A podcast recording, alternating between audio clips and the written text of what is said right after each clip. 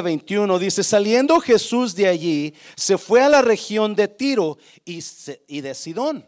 Y he aquí una mujer cananea que había salido de aquella región, clamaba diciéndole, Señor, hijo de David, ten misericordia de mí.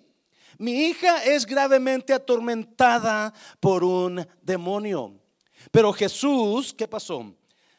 No le respondió palabra. Wow. Entonces acercándose sus discípulos le rogaron diciendo, despídela, pues da voces tras nosotros. Él respondiendo, Jesús respondió y dijo, no soy enviado sino a las ovejas perdidas de la casa de Israel. Entonces ella vino y se postró ante él diciendo, Señor, socórreme. Respondiendo él dijo, no está bien tomar el pan de los hijos y echarlo a los perrillos. Wow.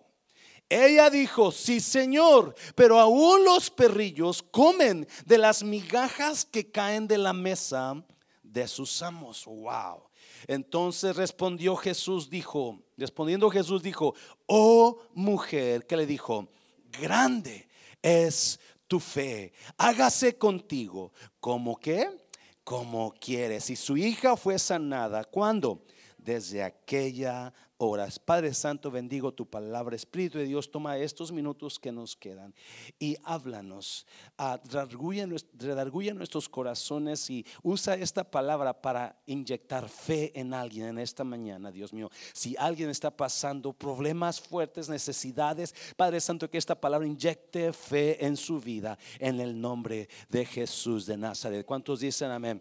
Puede tomar su lugar. La semana pasada hablamos un poquito, comenzamos a hablar sobre la fe. ¿Alguien se acuerda?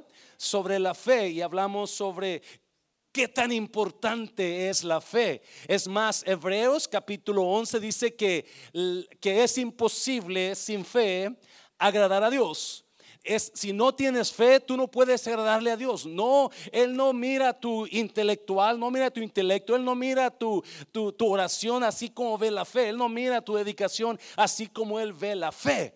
Para que le podamos agradar a Dios, usted tiene que tener fe. Y sentí seguir esta predica porque es muy importante, iglesia. Estamos acostumbrados a venir a la casa de Dios y gozarnos y sentir la presencia y salir de aquí quizás más emocionados, animados, ¿verdad? Con la palabra. Pero hay una cosa que a veces nos falta, es ver la gloria de Dios en nuestras vidas. ¿Y es iglesia? Es verla. Y a veces siento que la iglesia no estamos creciendo en fe, estamos creciendo en palabra, estamos creciendo en iglesia, estamos creciendo en conocimiento, pero nos falta crecer en fe. Y déjame decirte, si tú quieres ver la mano de Dios en tu vida, si tú quieres ver cosas pasar en tu vida que van a transformar tu futuro, es importante que tengas fe. Esta historia es de una mujer, de una mujer que tenía un gran problema. Now, si usted nota, ese problema ella lo hizo suyo. Dijo, ten misericordia de mí. Y enseguida le dice, mi hija está gravemente atormentada por un demonio. Y cómo no, qué padre no siente el dolor de sus hijos como si fuera su dolor de ellos, ¿verdad? Esa mujer está llamando la atención de, de Jesucristo porque tiene un problema su hija y su hija está endemoniada. Y déjame decirte, esta mujer me enseña varias cosas sobre la fe. Son sencillas cosas, pero que si usted y yo las, las agarramos y las creemos, pueden hacer cambios en nuestras vidas. Amén, iglesia. Otra vez, la fe hace cosas que usted ni siquiera pensaba que un día iba a pasar en usted. Si usted quiere transformar vidas o quiere más bien transformar su vida de usted o futuro de usted o cosas en su vida, es importante la fe. No, la Biblia es clara que Jesús fue a Tiro y a Sidón. Él estaba en Jerusalén, él estaba en Genezaret y estaba peleando, discutiendo con los sacerdotes y los escribas y los fariseos y decide caminar a Tiro y Sidón. Esa área, de acuerdo a los, a los escritores, estaba a 50 millas de donde Jesús estaba. Jesús tuvo que caminar 50 millas solamente para encontrarse con una mujer. ¿Me está oyendo iglesia? 50 millas, yo no sé cuánto tiempo tienes que caminar para poder caminar 50 millas. pero él no le importó porque él sabía que en esa área, no, el área de Tiro y Sidón es el área de los cananeos. Si usted leyó conmigo, esa mujer era cananea. Cananeos eran personas malditas por Noé. Cuando usted lee la Biblia en Génesis, la Biblia me enseña que Noé tuvo tres hijos y Cam, uno de los hijos, lo encontró desnudo y en lugar de cubrirlo, fue y se burló de él con sus hijos. Los otros con sus hermanos. Los otros dos hermanos agarraron una tela y caminando de espaldas y cuando dieron con su padre para no mirarlo desnudo, le cubrieron a su padre. Y cuando se levanta Noé, maldice a Cam. Y de Cam viene la descendencia cananea. Esa descendencia cananea eran personas malditas, eran personas idólatras, eran personas pecadoras, eran personas malas. Es más, no podían verse con los judíos, tenían pleito. So, Jesús va hasta esa área solamente para encontrarse con una mujer en problemas. Y déjame decirte, iglesia, una de las verdades que yo agarro en la Biblia y puedo mirar en la Biblia es que Dios te quiere encontrar donde quiera que usted esté. Dios quiere encontrarse con usted en el área, en la situación que usted esté. Ahí te quiere encontrar Dios. Caminó 50 millas. Caminó 50 millas todo para encontrarse con una mujer. Y la Biblia dice que no, o no dice que miró a más personas. Simplemente fue y resolvió el problema de la mujer y se regresó. Porque el enfoque de él era esa mujer. So, quiero que lo escuche porque es increíble lo que pasa. No, escuche bien. Esta historia es una historia de fe. Esta historia es una historia de fe. Le he puesto esta predica, la fe que rompe barreras.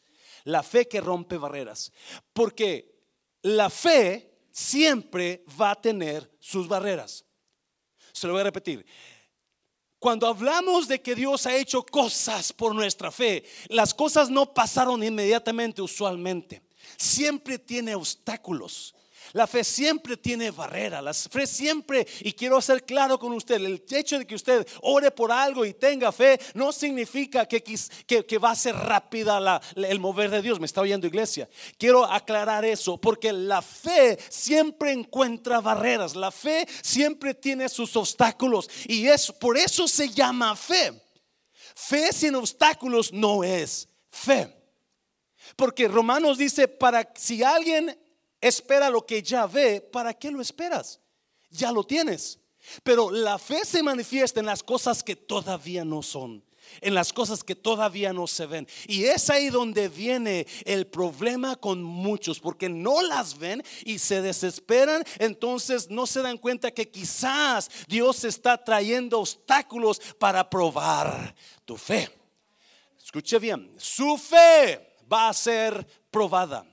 Su fe, se lo voy a repetir, no recibimos las cosas que Dios tiene para nosotros porque no entendemos que nuestra fe va a ser probada. Dígale a alguien, no estará siendo probado ahora no estarás, pregúntele, no estarás siendo probado. Mira, primera de Pedro, ¿qué es? Primera de Pedro ahí, quiero que lo leas, versículo capítulo 1, 6 y 7. Mire, quiero que lo leas, en la cual vosotros os alegráis, aunque ahora, por un poco de tiempo, si es necesario, tengáis que ser que afligidos en diversas pruebas. No, mira siete para que sometida a prueba vuestra que iglesia, sometida a prueba vuestra fe, mucho más preciosa que el oro, el cual aunque perecedero, sé que se prueba con fuego, sea hallada en alabanza, gloria y honra cuando sea manifestado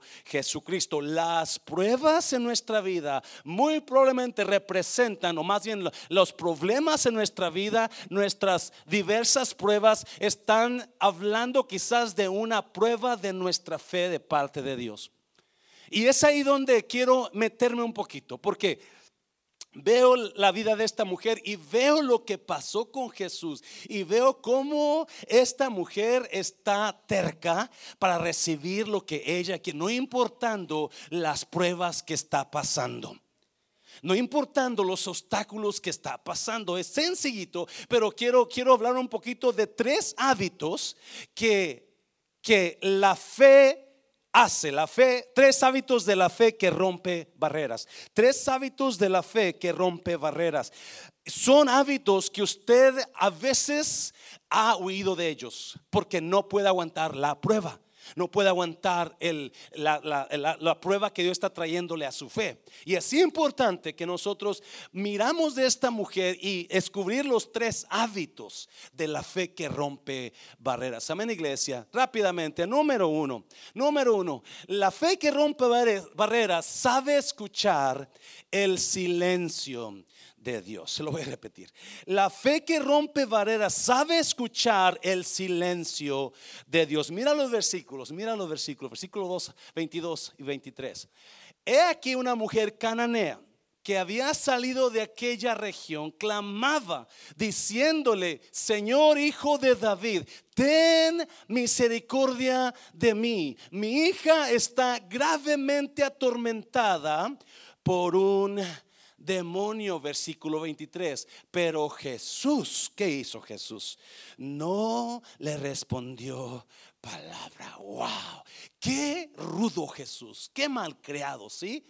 Esta mujer viene con todo su corazón, viene con todo su, se da cuenta que Jesús ha llegado 50 millas, caminó Jesús para llegar ahí y ella sabe que Jesús está ahí, aunque es cananea y ellos los cananeos no creen en el Dios de los judíos, ellos creen en sus propios dioses, pero esta mujer sabe que Dios tiene poder para sacar el demonio de su hija y cuando viene con Jesús, Señor, Señor, ten misericordia, mi hija necesita tu ayuda y que pasó con Jesús? No le respondió palabra. Oh my God, qué increíble. No le dijo, espérate, dame un mes y lo arreglo. ¿Verdad que no le dijo eso? O no le dijo, pues quizás te ayude, no me caes muy bien porque eres cananita, pero quizás, ¿verdad que no le dijo eso? No le dijo, sabes que no te voy a hacer milagro, no le dijo eso. No le dijo, ok, yo, ¿verdad que no le dijo eso? Cuando me da una respuesta a alguien, yo sé cómo actuar. Cuando yo pregunto algo y se me responde para atrás, ya sé cómo actuar. Pero en este caso, Dios, Jesús no le contestó nada. Y, en otras palabras, se quedó totalmente en silencio. ¿Y qué momento más desesperante cuando usted está pidiéndole algo a Dios y no hay respuesta de Dios. Y una de las cosas que esta mujer pudo, pudo romper es el hábito de saber escuchar el silencio de Dios.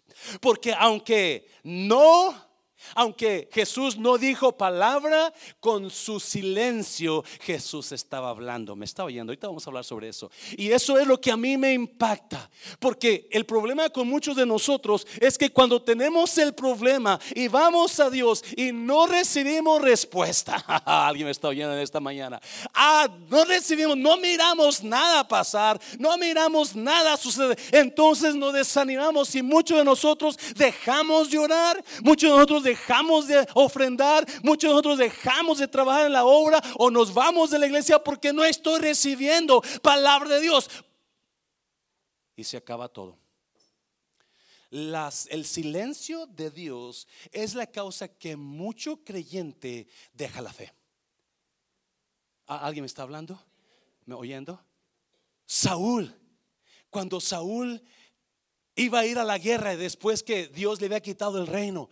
Saúl decide buscar a Dios para preguntarle, ¿voy a la guerra o no voy a la guerra? Y Saúl va y, saca Urim y Tumim y busca a Dios. Y la Biblia dice que Dios no le respondió palabra, nada.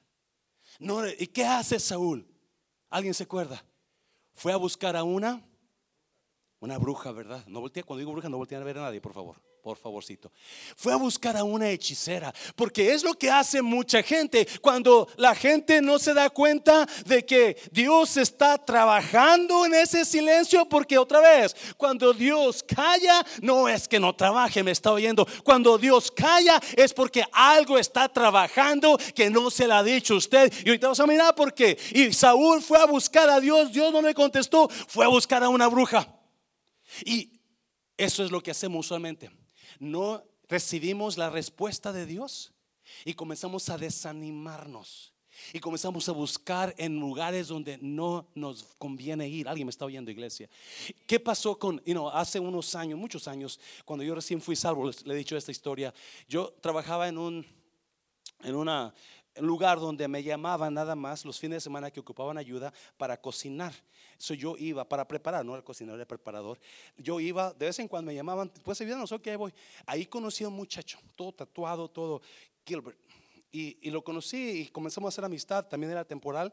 So, le doy un tratado, le regalo una Biblia a Gilbert, le hablé de Dios y le puse mi número ahí y mi teléfono. Gilbert, si un día quieres ir a la iglesia, ah, ah llámame, yo paso por ti. ¿Verdad? Porque estamos en el, en mover, de salvar almas. ¿Alguien me está hablando iglesia? Hay gente que necesita de usted. ¿Sabía usted de eso?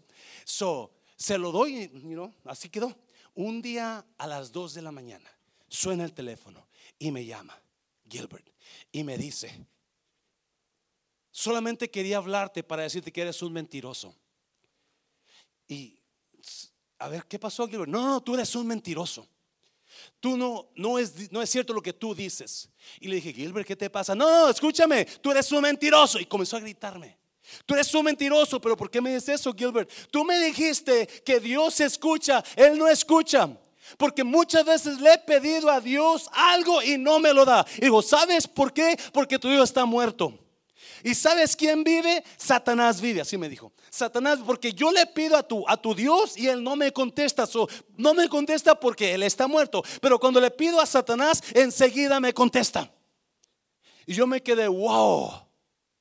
La razón de que Dios no contesta no significa que Dios no está vivo. ¿Me está oyendo? Le, comencé, me dio una chancita y me metí, oré por él y luego comenzó a llorar por teléfono, dos de la mañana se fue a un bar y ahí pensó en mi hijo, pensó en usted y, algo me dijo en la mente, llámale y dile que su Dios está muerto porque no me ha contestado. Y mucha gente está viendo su vida cristiana creyente pensando que Dios no está vivo, me está oyendo. En tu interior eh, hay un sentimiento, Dios no está muerto, no está vivo, Él no me contesta, Él no está. Y eso es lo que esta mujer tenía que pasar, esta mujer tenía que romper esa barrera. Esta mujer tenía que comenzar a decir, no, no, yo no voy a escuchar lo que lo negativo de Dios, yo voy a escuchar el silencio de Dios. ¿Me está oyendo? Y lo que pasó con esta mujer, si usted está leyendo ah, la historia, lo que pasó, ella siguió insistiendo, me está porque escucha bien, cuando Dios se queda en silencio es porque te está inspirando a que agarres más fe. Cuando Dios no habla es porque que quiere inspirarte a que agarres más, un poquito más, un poquito más, dame un poquito. Y mucha gente no entiende este, esta verdad de la Biblia, donde Dios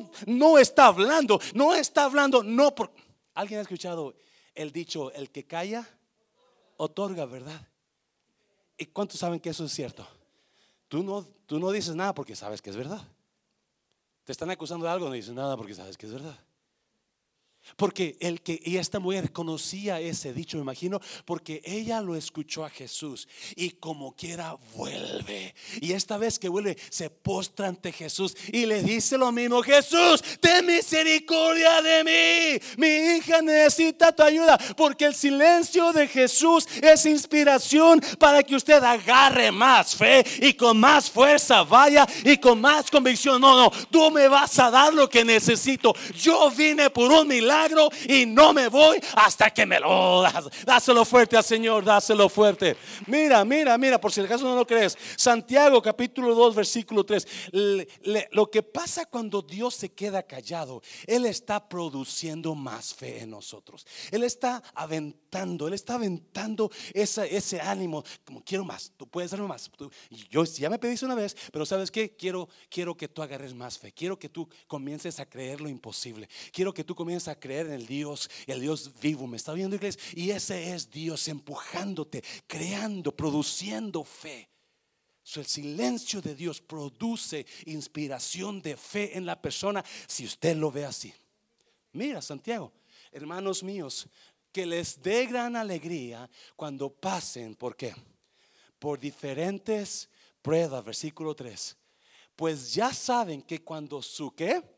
su fe sea puesta a prueba, producirá en ustedes que firmeza, va a producir fuerza. Tiene que ser probada tu fe, tiene que ser probada tu fe para que te hagas más fuerte, para que produzca más fe en ti. Y mucha gente no entiende eso y están orando y están pidiendo algo y no lleva a cabo eso porque Dios no les habla, no les dice ya, espérate, luego o no, pero eso ellos lo toman equivocado. Y cuando Dios lo que está haciendo es empujándote para que produzca más fe en ti, el silencio de Dios te debe empujar a producir más fe en ti. ¿Me está oyendo, iglesia? ¿Qué problemas está pasando usted? ¿Qué diversas pruebas está pasando usted? Que usted está tan desanimado que usted piensa dejar a la fe, piensa dejar al esposo, piensa dejar a la esposa, piensa hacer cosas tontas porque usted no le cree a Dios. Y aunque la razón que usted piensa hacer eso es porque Dios no le ha dicho nada. Y Dios no le ha dicho nada porque usted no ha puesto a escuchar la voz del silencio de Dios. Pero si usted se queda pensando que Dios está callado para producir más fe en usted, entonces se va a levantar y va a decir, yo voy a seguir clamando, yo voy a creer con más fuerza. Dáselo fuerte al Señor, dáselo. Rápidamente, número dos, quiero que se vaya a comer. Número dos, sabe cerrar oído a la voz del rechazo. Me encanta esto. Si yo no sé de usted, pero obviamente gente me ha rechazado y cuando gente me ha rechazado a mí, me, siento un pequeñito, me siento de lo peor y a veces gente me ha dicho un montón de cosas, me está viendo donde uh, te sientes como que, wow, pues que le hice a esta persona.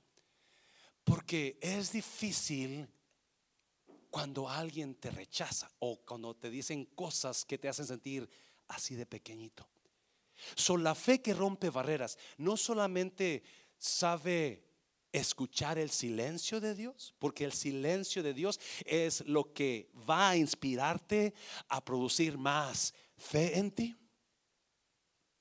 El silencio de Dios es lo que va a producir más confianza en Dios.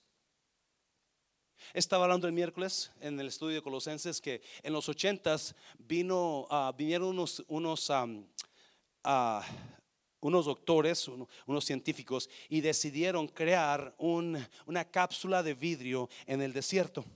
Decidieron crear una cápsula de vidrio donde esta cápsula le nombraron el biodome, biodome in the desert donde iban a, plantar árboles, iban a poner ahí el oxígeno puro, iban a poner agua pura, purificada, iban a comenzar a plantar árboles y fruta y, este, verduras, iban a poner gente a vivir ahí para asegurarse que ese lugar era el perfecto lugar para vivir, en los ochentas.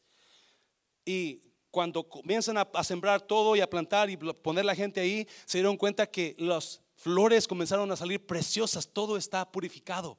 El oxígeno, el agua es pura, no tiene no, está corrompida, corrupta, perdón. So, todo comenzó a fluir. La gente se miraba sana, la gente, los árboles comenzaron a, crecer porque todo era hecho puro, perfecto. Y el biodome estaba grande y la gente y los científicos dijeron, "Yes, esto sí funciona. Este es el lugar perfecto para vivir." Pero de repente pasa algo donde un árbol llega hasta cierta estatura y pum, se cae. Y se quedaron ellos sorprendidos. Qué raro.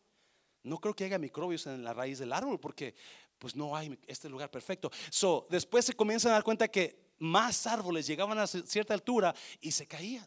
Y los árboles llegaban a cierta altura y se caían. So comienzan ellos a rascarse la cabeza, pues ¿qué está pasando? Si este lugar está perfecto, ¿por qué se están cayendo los árboles? Se dieron cuenta que algo no pudieron crear adentro de la cápsula. Aire. Donde el aire pegara en el árbol y cuando el árbol pega en el aire, el aire pega en el árbol, las raíces hacen más fuertes y crecen más profundas. Y porque no hay fuerza pegándole al árbol, la raíz está débil y no está creciendo.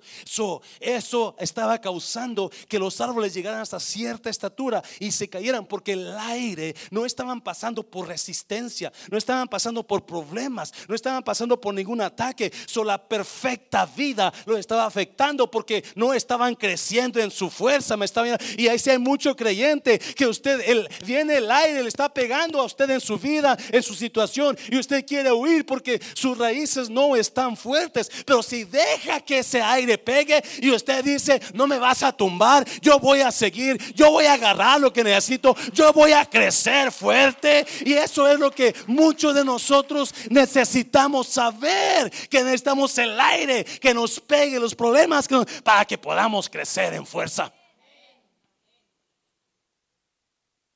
Y número dos, la fe que rompe barreras sabe cerrar oído a la voz del no, a la voz del rechazo. Mira, mira, quiero que lo leas, mira, quiero que lo leas. Versículo 23. Pero Jesús no le respondió palabra. Entonces acercándose sus discípulos, le rogaron diciendo, despídela, pues da voces tras nosotros.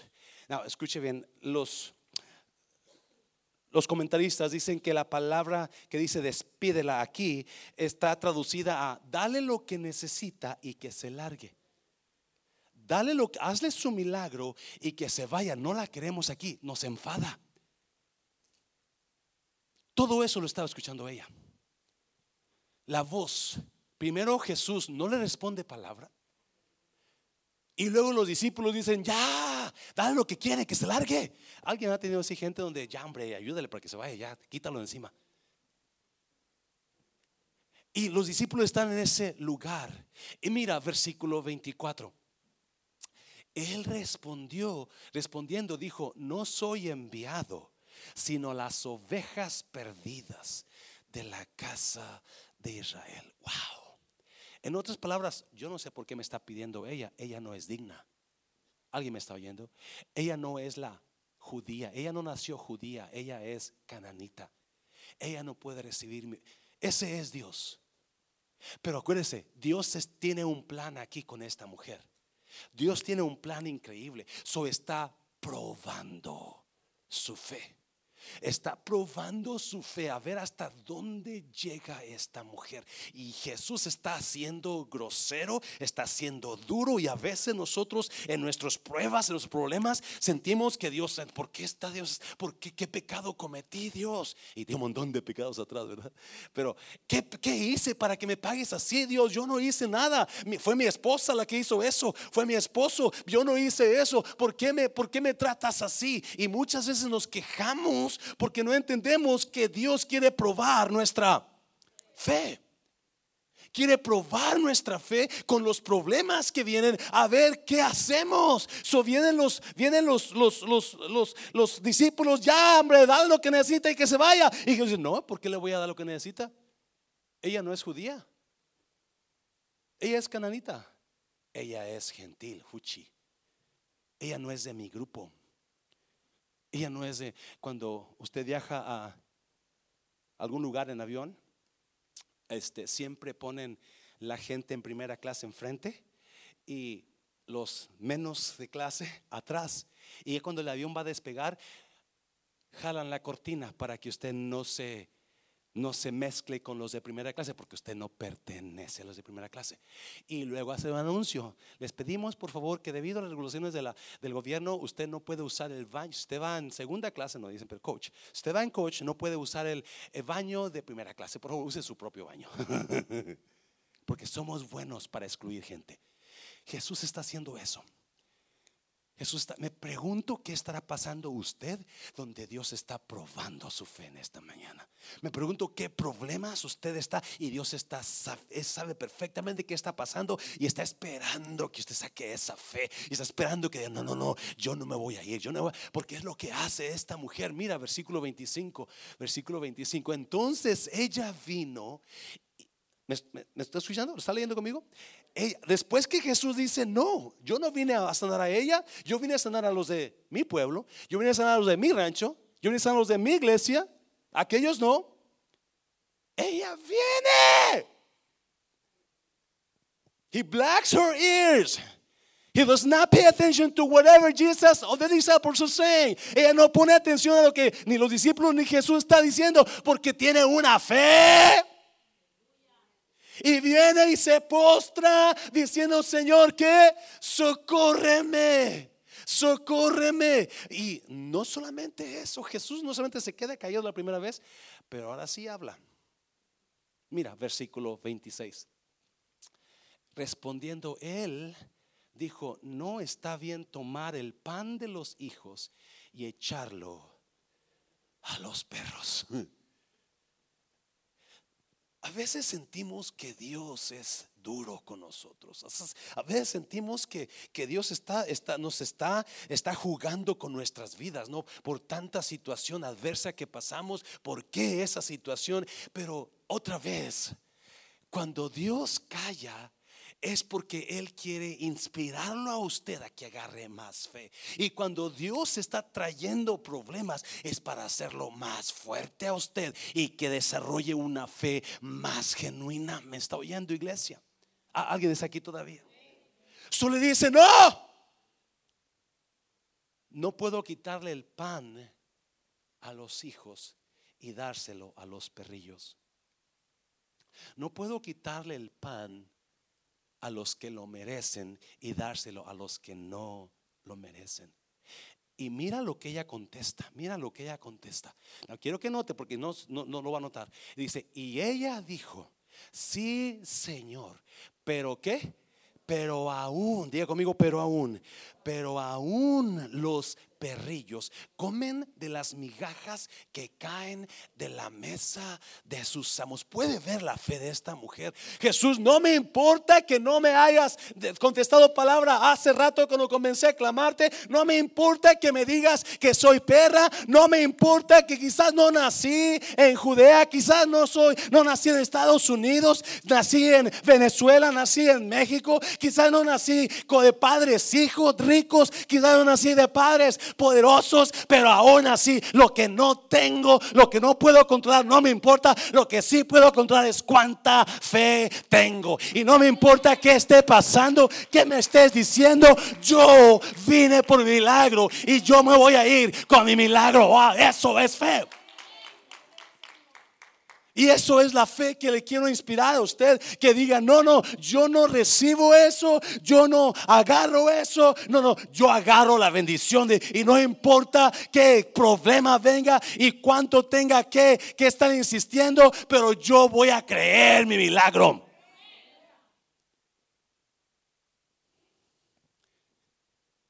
Pero aún, me encantan esas frases, pero aún los perrillos el pero aún de Dios trabaja mucho en la fe. El pero aún, oh yeah, yeah. Yo sé que no soy intelectual, pero aún que no soy intelectual, tu poder está sobre mi iglesia, tu unción está sobre mí, mi hermano. Aún, oh, si quizás no tenga, no soy rico, pero aún que no soy rico, a la gloria de Dios está sobre mi vida. O quizás no soy de tus favoritas, pero aún que no soy tu favorita, a esa la fe habla el pero aún todo el tiempo, porque eso es lo que es fe. Pero aún que tenga esta situación, yo voy a ver lo que yo necesito.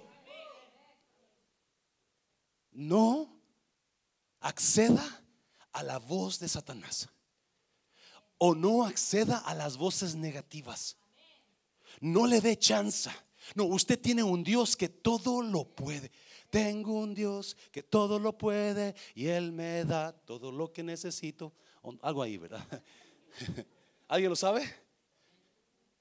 Jacob se puso a pelear con el ángel y el ángel miró que la luz ya venía de la mañana, toda la noche pelearon y están luchando y el ángel le pegó en el muslo a Jacob y Jacob andaba bien dañado. Acuérdese iglesia, la fe siempre va a ser probada, la fe va a ser probada con problemas, va a ser probada con, con tardanzas, va a ser probada con cosas de la gente, siempre su fe va a ser probada, pero la fe que rompe barreras es la fe que no se da por vencida la fe que cree, pero aún lo que esté pasando, yo agarro mi milagro. Y esa es la fe que quiero que usted se lleve esta mañana. Que no importa qué está pasando, usted no se dé por vencida y el ángel le dijo a Jacob, déjame porque ya amanece. Y Jacob le contesta, no, chiquito, no te voy a dejar. Vamos a seguir peleando porque no te voy a dejar hasta que tú me bendigas. Eso se llama fe. Eso se llama pelear con Dios y vencer. ¿Sabía usted que Jesús nunca, a él nunca le ganaron un argumento? La gente venía, los, los, los, ah, los fariseos venían, los saduceos venían, los otros venían y lo, lo, querían, lo querían um,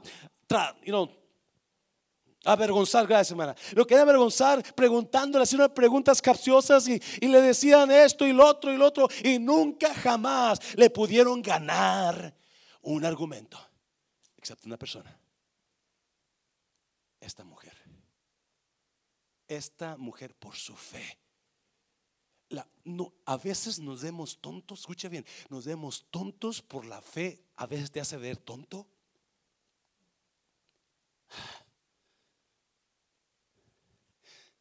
...2019 cuando abrimos el restaurante...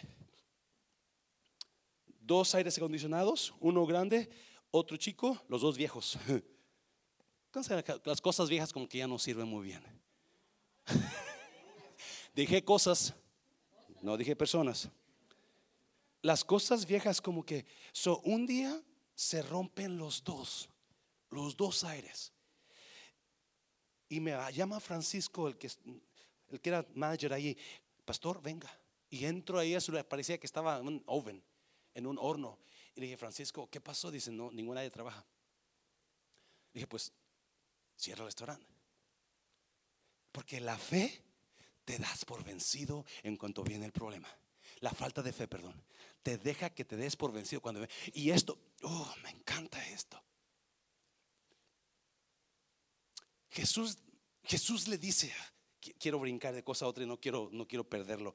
Jesús le dice, tú no naciste en Jerusalén, tú no naciste, tú no eres israelita, tú no puedes tener mi milagro, tú no puedes tener otras palabras, tú no eres digna.